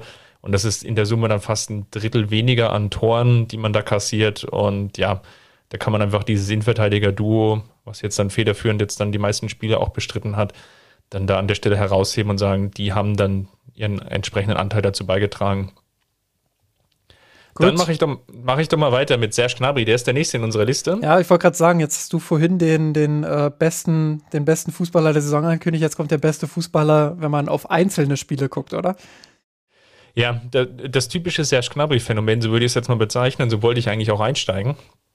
Sonst hast du mir die Variante ist es ja nicht geklaut, aber wir, wir sehen natürlich bei Serge Gnabry, und das zieht sich also ein bisschen durch seine Karriere und auch seine Zeit beim FC Bayern durch, dass er ein Spieler ist, der, wenn man was kritisieren will, dass er eben diese Konstanz nicht hat.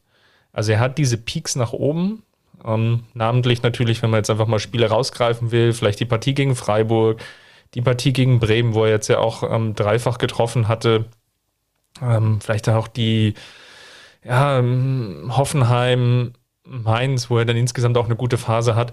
Oder vielleicht auch noch das allererste Spiel gegen Frankfurt auch hervorzuheben, als er ein Tor und eine Vorlage beigesteuert hat. Und dann sehen wir eben aber auch Phasen, wo er ja so förmlich in ein Loch fällt. Ja? Und das war auch diese Phase, Saisonphase, wo es insgesamt nicht rund lief beim FC Bayern. Augsburg, Stuttgart, Union Berlin, Gladbach. da kam er lange Zeit dann einfach auch zum Teil eben nur von der Bank, hatte nur Kurzeinsätze. Und das, was er einfach auch gezeigt hat, und dann aber auch gegen Stuttgart dann nicht dementsprochen hat, was man sich eigentlich erhofft hat und was man sich ja auch zugegebenermaßen sehr wahrscheinlich auch mit der Vertragsverlängerung, die ja sehr wahrscheinlich auch mit einer gewissen Gehaltsanpassung, also respektive Gehaltserhöhung dann auch einherging, ja auch versprochen hatte. Und das ist so der Punkt, wo ich aus diesem Spieler Serge Gnabry nie so richtig schlau werde. Ähm, es ist so ein, so ein Spieler, wo es wirklich darauf ankommt, klappt es oder klappt es nicht. Und deswegen gehe ich insgesamt mit einer Note 2,5, weil einfach diese Konstanz mir halt fehlt. Da ich würde mir halt einfach mehr wünschen, dass er noch konstanter wird. Würde auch noch eine 2 unterschreiben, einfach aufgrund der, der letzten Saisonphase, weil die war dann ähm, schon gut. Aber ich sehe eben auch dieses tiefe Loch in der, in der Mitte der Saison. Naja, also wenn ich das vergleiche mit anderen, denen wir eine 2,0 gegeben haben, dann äh nochmal, ich bewerte die Spieler ja meistens äh, im, im, Kontext ihrer eigenen Leistungsfähigkeit, aber ein Gnabry lässt sich ja schon ganz gut mit den restlichen Offensivspielern dann auch vergleichen. Und äh, nö, also da, da würde ich auch mit einer 2,5 gehen, weil das ist mir auch zu unkonstant. Also die Statistiken sprechen, das ist halt immer dieses, ja, das aber ne? das, das ist ja bei Gnabry, Gnabry hat immer Top-Statistiken, aber du, du hast es ja richtig, du hast es ja richtig eingeordnet. Also er hat dann beispielsweise einen Hattrick gegen Bremen, er hat dann zwei Torbeteiligungen gegen Freiburg, zwei Torbeteiligungen gegen Bochum, zwei gegen Frankfurt. Aber dann hat er eben auch keine gegen Wolfsburg, Gladbach, Union, Stuttgart, Augsburg, Leverkusen, Dortmund äh, und Hertha. Und das ist allein in der Bundesliga-Hinrunde der Fall gewesen. Also er hat deutlich mehr Spiele dort in der Bundesliga dabei, wo er quasi gar nicht an Toren beteiligt war, ähm, als andersherum. Und ähm, das ist dann halt einfach ein Problem. Und äh, klar, auf der anderen Seite hat er eben acht Tore in der Bundesliga und vier Assists schon auf der Habenseite. Ne? Jetzt ähm, Champions League ist jetzt nicht, nicht ganz überragend mit einem Tor und, und drei Assists. Aber ja, das ist halt Die drei so Assists aber immerhin auch wieder im Camp Nou. Also auch da wieder der klassische Gnabry da in so einem Spitzenspiel. Dann äh, hat man auch so ein bisschen die Tottenham-Vibes wieder vor Augen, wo er damals auch ein überragendes Part äh, Spiel abgeliefert hat ja, das, das ist halt das Gnabry-Problem. Also klar, du kannst ihm die 2,0 schon geben, wenn du nur auf die Daten schaust. Aber andererseits ist es halt so, dass er in vielen Spielen nicht performt oder zu wenig performt. Und deshalb bin ich vollkommen bei dir. Die 2,5 ist schon, ist schon gerechtfertigt. Jetzt darfst du endlich. Jetzt, jetzt dann endlich der lange angekündigte Spieler der Hinrunde. Ähm, Jamal Musiala. Also komm, das, ich kann es ja vorwegnehmen, was anderes als eine 1,0 ist da gar nicht drin. Ich meine. 0,5, oder? ist eine 0,5 sogar, genau. Ähm, also 22 Spiele, Einsätze, 12 Tore, 10 Vorlagen. Er ist alle, ich glaube, was waren das jetzt, 66 Minuten oder so, äh, ist er an einem Tor beteiligt. Das sind, das ist Messi-Niveau. Also ganz ehrlich, das ist, äh, das ist wirklich überragend, was der da in der Hinrunde gezeigt hat. Ähm, für mich jetzt schon der beste Spieler der Welt, wenn es darauf ankommt, sich in engen Räumen zu befreien. Ähm, das hat man jetzt auch bei der WM wieder gesehen, egal auf welchem Niveau, ob Costa Rica oder Spanien. Druck ist für den kein, kein, kein Begriff anscheinend. Also der, der kennt das anscheinend gar nicht. Das ist ja, das ist ja Wahnsinn, wie der sich äh, da aus diesen, aus diesen Pressing-Situationen von teilweise drei, vier Spielern befreit, wie er sich da schlangenartig quasi rauswindet, ähm, den Mitspieler dann sieht oder, oder selber zum Abschluss kommt. Er ist noch lange nicht am Ende seiner Entwicklung. Das wäre ja auch schlimm mit 19 Jahren. Ähm, aber das macht umso mehr Freude auf die kommenden Jahre und auf das, was da in Zukunft eben noch äh, von ihm kommt. Ähm, ich habe es vorhin schon mal angedeutet es wird sicherlich noch eine Phase geben in seiner Karriere, wo er in so ein kleines Loch fällt. Ähm, mal sehen, wie tief dieses Loch ist und ob es wirklich so in dem Ausmaß passiert, aber ähm, es wäre absolut normal für so einen jungen Spieler. Deshalb sollte man jetzt nicht den Fehler machen, ähm, und das wirklich als Standard akzeptieren, was da jetzt passiert ist in der Hinrunde. Ich glaube, das ist das Niveau, wo er hin muss und wo er auch selber hin will und wo er auch hinkommen wird. Da bin ich überzeugt von. Und ich glaube, das ist auch äh, sein Niveau. Also er, er überperformt dann nichts oder so, darauf will ich gar nicht hinaus. Aber ich glaube schon, dass es noch eine Phase geben wird, in der er oder in der er diesen, diesen Peak, den er gerade hat, diesen Zwischenpeak, ähm, nicht ganz erreichen wird. Und ähm, desto mehr kann man sich, glaube ich, äh, an, dem, an dem aktuellen Status quo erfreuen. Ähm, viel mehr geht als Offensivspieler nicht, viel mehr geht auch als 19-Jähriger nicht. Ähm, das ist einfach überragend und macht super viel Spaß. Ich glaube, es gibt keinen kein Fußballfan, der keine Freude empfindet, äh, so einen Spieler zu sehen. Das ist auch der, äh, der Spielertyp, den Deutschland ja lange vermisst hat, sozusagen, der einfach ähm, ja, so, so dieses Straßenkicker-Gehen sozusagen hat. Also ähm, der, der viele Dinge macht, ähm, die, die vielleicht jetzt äh, nicht zwingend im Matchplan stehen, äh, die aber äh, unfassbar wertvoll für das Team sind. Und ähm, ja, deshalb großer Spaß, ihm zuzusehen und von mir eine ganz klare Eins. Ja, da kann man, glaube ich, nichts mehr hinzufügen. Dann lege ich doch jetzt mal weiter und da hast du jetzt ja schon ganz groß angekündigt, dass wir jetzt endlich die Messerwetz noch in den Konflikt geraten. Manuel Neuer, wir nähern uns so langsam der Top 5.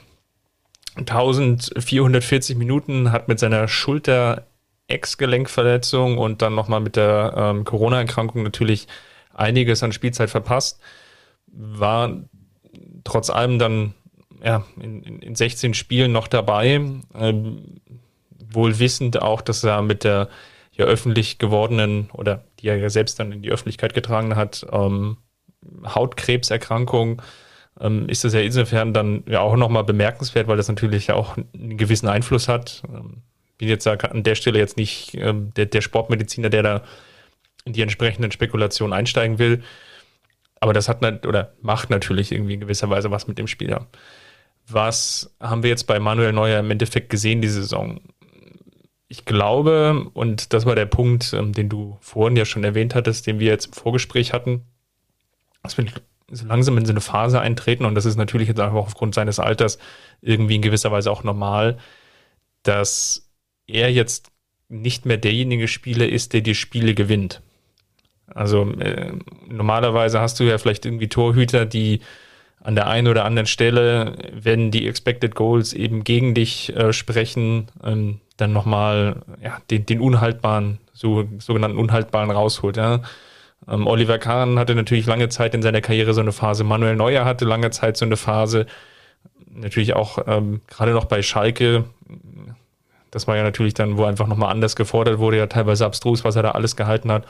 Und jetzt merkt man, glaube ich, aber auch, dass wir so eine Phase eintreten, ähm, wo er dem Spiel natürlich aufgrund seines Spielaufbaus, den würde ich jetzt nach wie vor noch als, als gut bis sehr gut bewerten, ja eben auch merken, dass er eben der jetzt nicht derjenige Spieler ist, der die, die Spiele gewinnt und vielleicht einfach mal exemplarisch rausgegriffen.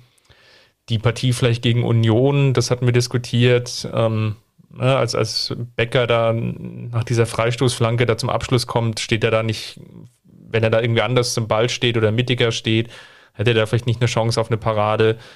Ähm, ja, die Partie gegen Dortmund sicherlich, da, da hält er ein, zwei Bälle gut, aber auf der anderen Seite, ähm, ja, hat er da nicht mehr diese Sicherheit ausgestrahlt, die wir ihn, also die, die du halt von ihm irgendwie schon kanntest oder kennst. Ja? Ähm, so auf der anderen Seite hat es ihm dann, glaube ich, auch gegen Ende der Rückrunde, wo er natürlich dann aber auch viel gefehlt hatte und jetzt ja auch wieder reingekommen ist, wie insgesamt geholfen, dass die Mannschaft defensiv einfach stabiler steht, ja? dass er nicht mehr ganz so häufig gefordert wurde. Wir haben es natürlich jetzt auch bei der Nationalmannschaft gesehen, dass das jetzt insgesamt alles nicht fehlerfrei war. Und da kann man sich natürlich jetzt schon die Frage stellen, ähm, kommt er nochmal an dieses Niveau heran, was wir von ihm gesehen haben?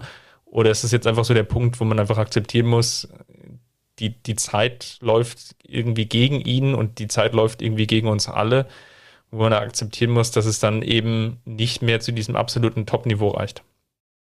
Ja, ich glaube tatsächlich eher Letzteres. Ähm, also ich denke auch, dass Manuel Neuers Zeit sich langsam dem Ende neigt und ähm, man hat doch ja von seiner Reaktion her dann äh, jetzt nach dem WM aus äh, wo er gesagt hat, ja, solange ich meine Leistung bringe und solange ich nominiert werde, äh, denke ich gar nicht an Rücktritt beim DFB. Ich fordere jetzt nicht, dass er da irgendwie ähm, zurücktritt oder so, aber ähm, grundsätzlich ist es ja schon so, dass, dass er ein sehr großes Selbstbewusstsein hat, auch zu Recht hat. Und ähm, da steuert der FC Bayern womöglich auf ein Problem zu, wo einerseits die Selbstwahrnehmung von Manuel Neuer ist, ähm, dass er immer noch einer der besten Torhüter der Welt ist, was er faktisch auch immer noch ist.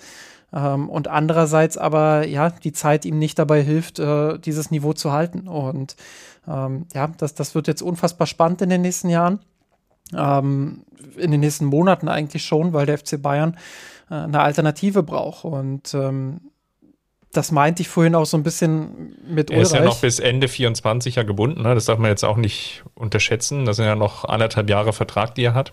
Das meinte ich jetzt aber auch mit Ulreich dass du da dann keinen in der, in der Hinterhand hast, der, ich will gar nicht sagen, der Druck macht, aber wo du wirklich beruhigt dann sagen kannst, okay, wenn es passiert, dann passiert es halt. Wenn er sich verletzt, dann verletzt er sich halt. Wir haben einen in der Hinterhand, äh, den wir komplett ohne Bauchschmerzen da reinwerfen können. Ähm, das ist aktuell nicht der Fall. Und ja, das ist auch unfassbar schwer, wie die Historie nach Oliver Kahn uns auch schon gelehrt hat.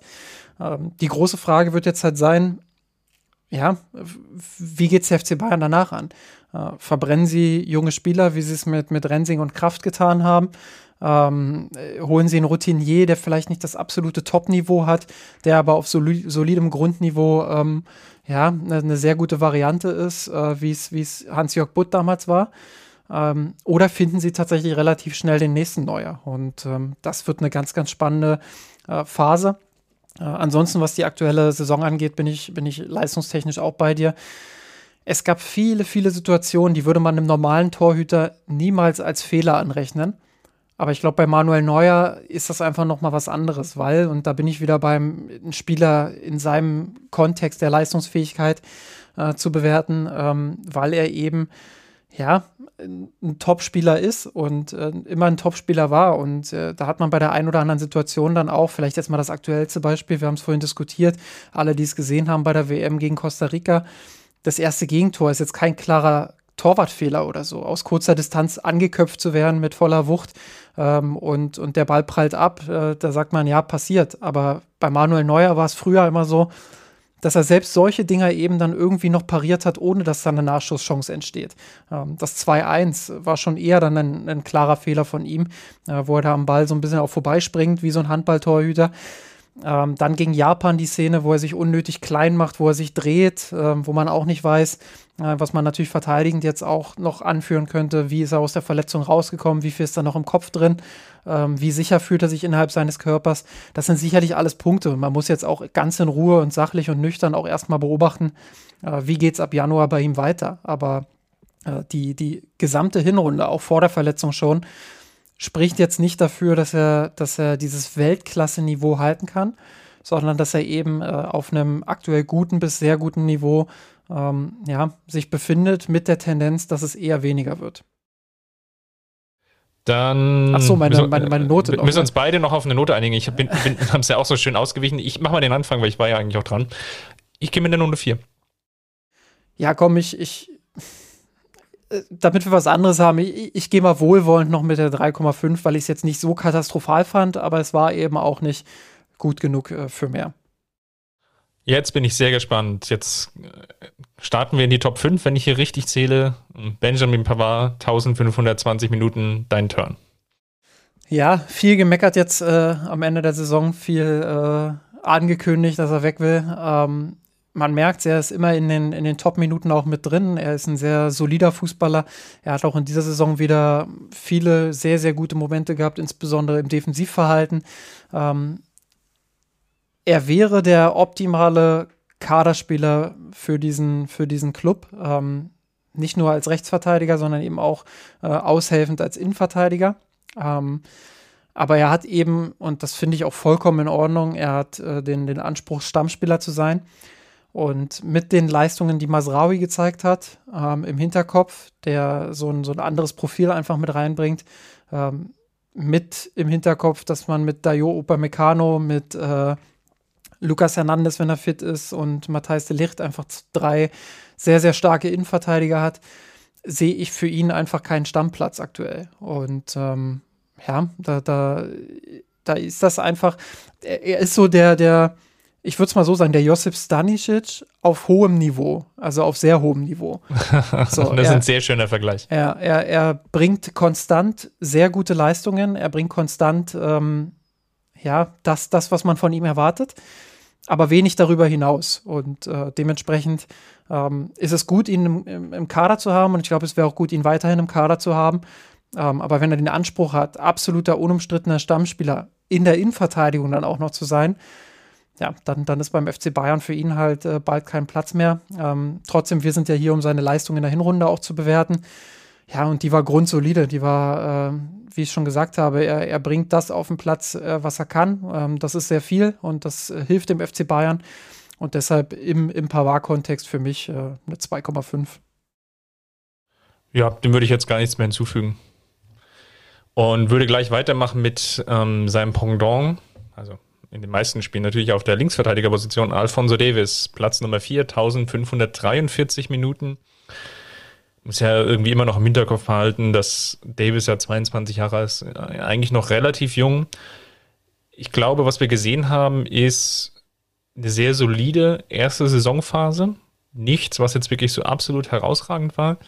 Auf der anderen Seite, wenn er dann ähm, zum Teil mal nicht zur Verfügung stand, aus dem diesen jenen Grund, gerade jetzt auch das Dortmund-Spiel einfach mal wieder federführend ins Feld gebracht, dann siehst du natürlich schon, was dir irgendwie in gewisser Weise fehlt, nämlich einen Spieler, der einfach aufgrund seiner Schnelligkeit viele Dinge, wo er vielleicht durch besseres Positionsspiel das schon im Vorfeld hätte lösen können, aber wo es einfach auch vielleicht aus der Spielsituation heraus jetzt gar keine wirkliche taktische Lösung gibt, ähm, dass er einfach aufgrund seiner Schnelligkeit diese Dinge lösen kann dass er dann in Zweikämpfe kommt, wo man normalerweise vielleicht einfach nicht mehr in den Zweikampf kommt.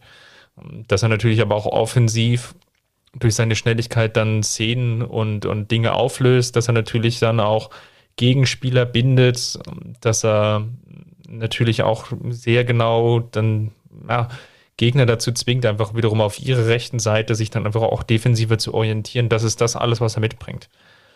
Ist das jetzt insgesamt total überragend gewesen und vor allem so konstant sicherlich nicht. Aber irgendwie gab es jetzt auch ganz selten Spiele, wo er so wirklich komplett abgefallen ist. Also von daher, ähnlich wie du es jetzt eigentlich für Pavard gesagt hast, würde ich fast sagen, dass es eigentlich so fast der konstanteste Davis war, den wir bisher gesehen haben. Ohne vielleicht aber jetzt so die, die richtigen Peaks nach oben. Ja, die Spitzen, die fehlen so ein bisschen, ne? Das ist so, ja. das, das ist so der nächste Schritt, den er noch machen muss dann. Also, dass er konstanter geworden ist, da stimme ich dir zu. Er ist auch defensiv ein bisschen konstanter geworden, nicht mehr ganz so hibbelig, äh, wie es, wie es einst war, wo er viel mit seinem Tempo auch Wert gemacht hat. Ähm, klar, das, das macht er immer noch, aber ähm, er hat nicht mehr so diese ganz vielen haarsträubenden äh, Fehler mit drin. Trotzdem immer noch der ein oder andere zu viel, aber wie du schon gesagt hast, also der Junge ist 22, dem muss man trotz aller Erfahrungen, die er jetzt schon gesammelt hat, auch diese weitere Entwicklung noch zugestehen. Deswegen würde ich irgendwo da schon noch mit einer glatten 2 einfach mal ins Rennen gehen. Ja, ich, ich, ich gebe mal eine 2,5. Ähm, Würde ich, äh, hätte ich, hätte ich auch mitgetragen. Also irgendwo so dazwischen hat sich's bewegt. Ähm, wie gesagt, die, die ein, vielleicht die einzelnen Ausreißer nach oben haben gefehlt, um da noch so eine bessere Bewertung mit reinzubringen. Ja, das stimmt. Deshalb, also 2,52 ist schon in Ordnung. Ich gehe mal mit 2,5, dann nimmst du die 2, dann haben wir beides vertreten. Dann bin ich schon gespannt. Top 3. Wir gehen jetzt in die Top 3 mit äh, Sadio Mané, der ja sofort äh, quasi in dem Sinne eingeschlagen ist, dass er 1620 Minuten gesammelt hat.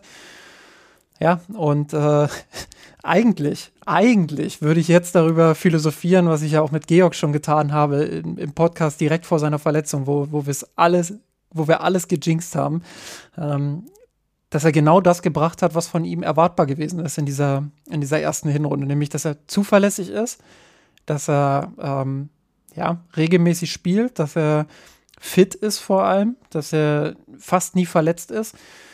Und dass er den war auch, also den, den Videoassisten ordentlich mit Arbeit versorgt. ja, das war zwischenzeitlich natürlich der absolute Running Gag. Ähm, ja, er hat elf Tore, vier, vier Assists, das ist ordentlich. Äh, ich glaube, wenn man auf die Vergangenheit schaut, ähm, sind das ungefähr Werte, die man auch erwarten konnte.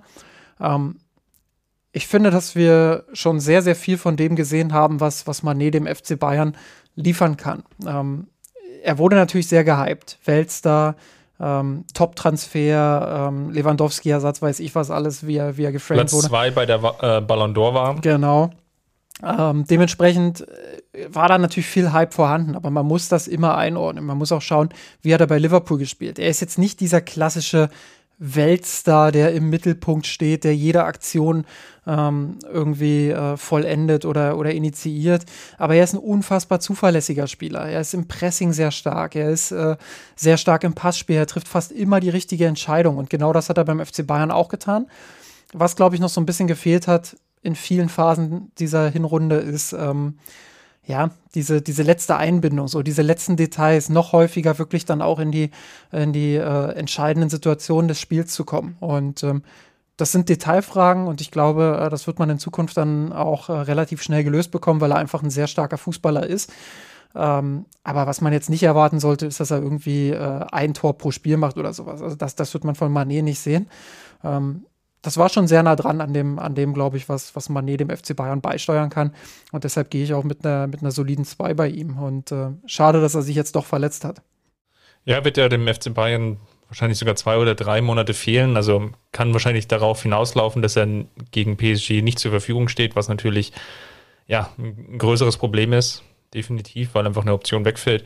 Notentechnisch, ja, ich, ich nehme einfach mal eine 2. Ich glaube, das, das trifft es ganz gut, weil es natürlich auch eine Phase gab, auch mit der Umstellung dann taktisch bedingt, dass er eher, also von der Sturmspitze dann rübergerückt ist auf die, die Linksaußenposition, weil man dann einfach gemerkt hat, dass er sich da ein bisschen sicherer und wohler fühlt, dass das einfach jetzt dann, ja, auch mit ein bisschen Umstellung dann einherging. Gut, dann bleibt mir die Ehre für Platz Nummer zwei und den Spieler der Saison. einen weiteren Spieler der Saison, definitiv, ja ähm, der natürlich jetzt etwas unter dem Radar läuft, glaube ich, bei vielen. Dayo Obermecano. Ähm, 1865 Minuten. Ich glaube, sein Leistungssprung, den er seit ja, vielleicht der Partie gegen, gegen Leverkusen ungefähr so hingelegt hat, also so Mitte der, ähm, Mitte der Hinrunde, der, der ist eigentlich gar nicht hoch genug zu gewichten. Also gefühlt wird er eigentlich mit, mit jedem Spiel besser, gewinnt immer mehr an Sicherheit, immer mehr an Zweikämpfen, ähm, setzt sich durch, ähm, bringt auch in, in Lucio-Manier natürlich dann auch den, den einen oder anderen Tiefenlauf nochmal mit rein. Das ist vielleicht die Entwicklung, die Entwicklung der Hinrunde schlechthin, diese, diese Lucio-Läufe. Also Lucio Meccano. Lucio Meccano, ähm, auch nicht zu verachten, ähm, sein Aufbauspiel, was, ähm, und du hast ja jetzt schon angesprochen, diejenigen, die ja jetzt auch die Spiele des DFB gesehen haben, und das haben wir beide ja auch im Vorgespräch schon ähm, thematisiert, da merkt man nochmal so diesen Unterschied. ähm, der Kern im Mittelfeld, das ist ja das Bayern-Mittelfeld, das ist ja, lässt sich ja fast übertragen.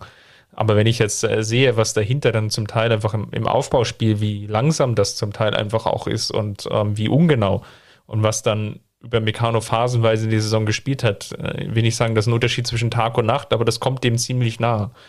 Und das ist natürlich ein Bereich, dem, der ist vielleicht für einen dann gar nicht so auffällig, wenn man das jetzt so über die Saison sieht.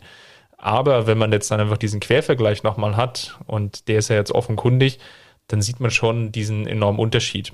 Und es gab so eine Phase, ne, die Gladbach-Partie, wo er natürlich diesen äh, großen individuellen Stellungsfehler hat, äh, was dann dazu führt, dass äh, Tyram, glaube ich, getroffen hatte. Ähm, wo es dann ja so aussah, als, als würde er dann ja vielleicht doch nur der dritte Spieler sein und dann auf einmal jetzt dieser Riesensprung und diese Leistungssteigerung auch vielleicht auch bedingt durch die Verletzung von Hernandez, das ist an, an der Stelle schon wirklich bemerkenswert. Auch äh, nochmal an dem Gesichtspunkt, auch noch ein relativ junger Spieler, ähm, jetzt die zweite Saison FC Bayern und ja, hier wäre ich jetzt eigentlich bei einer 1,0. Ja, ich auch. Ähm, wenig hinzuzufügen. Ich will auch da nochmal den Aspekt des Alters hervorheben. Ähm, er ist jetzt 24, jetzt geht langsam die Phase in seiner Karriere los, wo die Konstanz natürlich auch kommen muss. Ähm, er ist noch lange nicht am Ende seiner Entwicklung, aber ähm, ja, das, äh, das ist genau das, was ich auch letzte Saison immer wieder versucht habe zu betonen. Ähm, der Junge war 23. Das, das, äh, wenn ich mich zurückentsinne, Boateng ist zum Beispiel ein ganz gutes Beispiel. Ähm, der auch lange gebraucht hat, um beim FC Bayern wirklich dann auch konstant Fuß zu fassen, der auch teilweise die richtigen Trainer gebraucht hat. Und ähm, ja, mit, mit Jürgen Nagelsmann ähm, scheint über Meccano ähm, die Entwicklung jetzt auch zu nehmen, ähm, die, die, die, er, die, er, die er auch braucht und ähm, die er die er ähm, ja, gehen muss, um, um in die Topspitze dann auch zu kommen. Ähm, er hat das Potenzial. Ich finde, er ist ein sehr kompletter Innenverteidiger, ist im Aufbauspiel auch sehr stark. Ähm, seine Physis ist unfassbar, sein, sein Zweikampfverhalten ist unfassbar.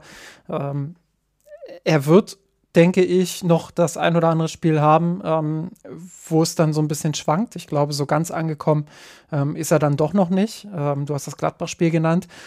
Aber es wird immer besser und es wird immer konstanter und die Momente, in denen er seine Schwächen zeigt, die werden immer weniger und ähm, ja, das, äh, da bin ich vollkommen bei dir, das kann man nicht hoch genug äh, honorieren, äh, was er da diese Saison auch gezeigt hat, wie er, wie er da äh, äh den nächsten Schritt dann auch wirklich gemacht hat und deshalb bin ich bei ihm auch ähm, bei einer 1,0. Dann jetzt völlig überraschend der letzte Spieler, der ganz oben steht. Ja, der letzte Spieler, der, der ganz oben steht, natürlich Josua Kimmich. 1974 Minuten, 23 Einsätze, drei Tore, sechs Vorlagen, sechs gelbe Karten. Ähm, überfliege ich kurz, aber das sind die meisten im, im Kader. Wahrscheinlich davon, äh, von den sechs gelben Karten, wahrscheinlich sieben wegen Meckern. Ähm, nein, also auch hier Spaß beiseite. Ähm, für mich eine sehr, sehr starke Hinrunde von ihm, mal wieder äh, man nimmt das immer so ein bisschen als selbstverständlich auch hin, was er, was er auf dem Platz liefert. Also ähm, diese, diese Chipbälle in die Tiefe beispielsweise, ähm, die er aus dem, aus dem Halbfeld dann auch spielt, mit viel Gefühl hinter die Kette, äh, den, den hereinstartenden Leon Goretzka oder andere Spieler äh, zu bedienen. Ähm, diese vielen kleinen Pässe auch im Mittelfeld. Äh, ich finde, dass er sich auch im Mittelfeld sehr stark stabilisiert hat ähm, gegen den Ball disziplinierter und besser geworden ist. Ähm, Kimmich ist natürlich, auf den fokussiert sich sehr, sehr viel. Also, äh, wenn man, wenn man das Bayern-Spiel kritisiert, dann ist man ganz schnell auch bei Kimmich. Wenn man das Bayern-Spiel lobt, ist man ebenfalls ganz schnell bei Kimmich, weil er natürlich auch der Dreh- und Angelpunkt im Mittelfeld ist. Und weil die Erwartungen an jemanden wie ihn, ähm, der ja früh auch als Nachfolger von Philipp Lahm und Bastian Schweinsteiger galt und auch zu Recht galt, ähm, die sind natürlich riesig. Und äh, diesen Erwartungen gerecht zu werden, ist dann, ist dann auch äh, relativ schwierig. Aber ähm, ich finde, dass er das äh, auf sehr, sehr hohem Niveau sehr stark macht, in den letzten Jahren da immer mehr auch reingewachsen ist.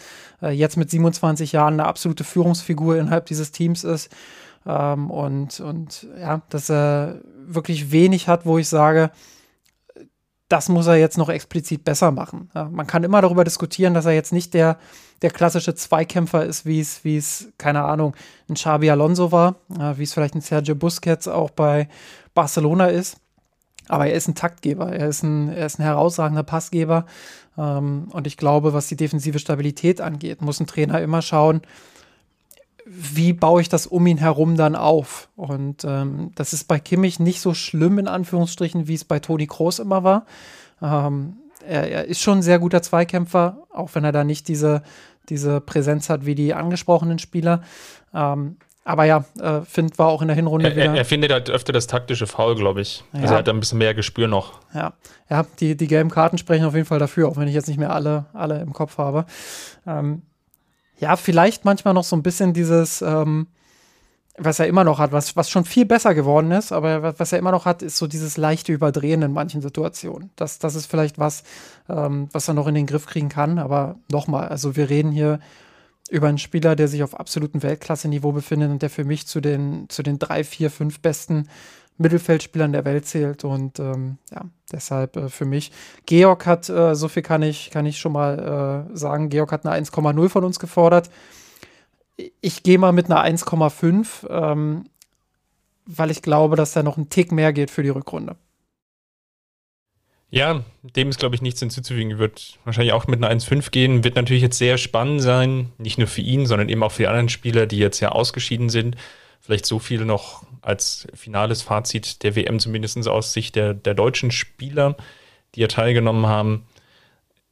Es wird jetzt spannend zu sehen sein, jetzt wo wir jetzt ja alle ähm, durch haben, auch, wie denn die WM nachwirkt auf sie. Ja? Zum einen natürlich ist da irgendwo in gewisser Weise dieser sportliche Misserfolg und natürlich die Fragestellung und man hat ja auch die Äußerung von Kimmich jetzt nach dem Spiel gehört, der natürlich von dem schwärzesten Tag seiner Karriere gesprochen hat, wie, wie sehr das vielleicht mental runterzieht. Auf der anderen Seite, und das ist so ein bisschen das Lager, wo ich aktuell noch drin sitze, ja, gibt es jetzt den Spielern einfach auch mal die Möglichkeit, in eine körperliche Entspannungsphase einzutreten, die sie ja gar nicht mehr gewohnt sind, sondern mehr oder weniger mit dem Champions League Turnier 2020 ähm, sehen wir jetzt ja eigentlich eine, eine, eine, fortlaufende Belastung über zwei, zweieinhalb Jahre fast hinweg und das bricht sich jetzt vielleicht eben dann mal auf, weil es einfach auch mal eine längere Pause gibt. Und ähm, ja, vielleicht wird sich das bei dem einen oder anderen auch, auch unterschiedlich ähm, die Waage halten und das wird dann definitiv ein Punkt sein, den wir dann in der Rückrunde sehr genau betrachten dürfen. Ich glaube auch, dass es ähm, jetzt für den Moment vielleicht das Gefühl ist und dieses Gefühl auch überwiegt, dass man ähm, die Enttäuschung bei den Spielern spürt, dass man, dass man vielleicht auch spürt, dass es ähm, schwierig werden könnte, sich dann quasi wieder aufzuraffen. Aber ich glaube, da ist noch so viel Platz bis Januar. Ähm, dafür sind sie Profis genug, haben zu häufig auch in ihrer Karriere schon Rückschläge erlebt. Ähm, ich gehe ganz fest davon aus, dass sie ja dass sie das schaffen werden. Also, dass sie, dass sie da wieder den, den Schalter umlegen und dass sie dann am Ende ähm, davon profitieren werden, dass sie, dass sie jetzt eine längere Pause haben. Auch wenn sie natürlich ungern diese Pause nehmen. Dann ist doch dem gar nichts mehr zu, zuzufügen. Ist ja jetzt auch schon XXL geworden, von daher bleibt mir zu sagen, danke Justin. Sehr gerne. Und wir hören uns nächste Woche. Macht's gut. Ciao.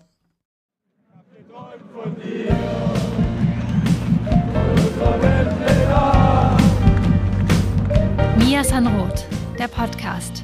Falls es euch gefallen hat, abonniert uns und hinterlasst uns eine Bewertung in den einschlägigen Podcatchern eurer Wahl.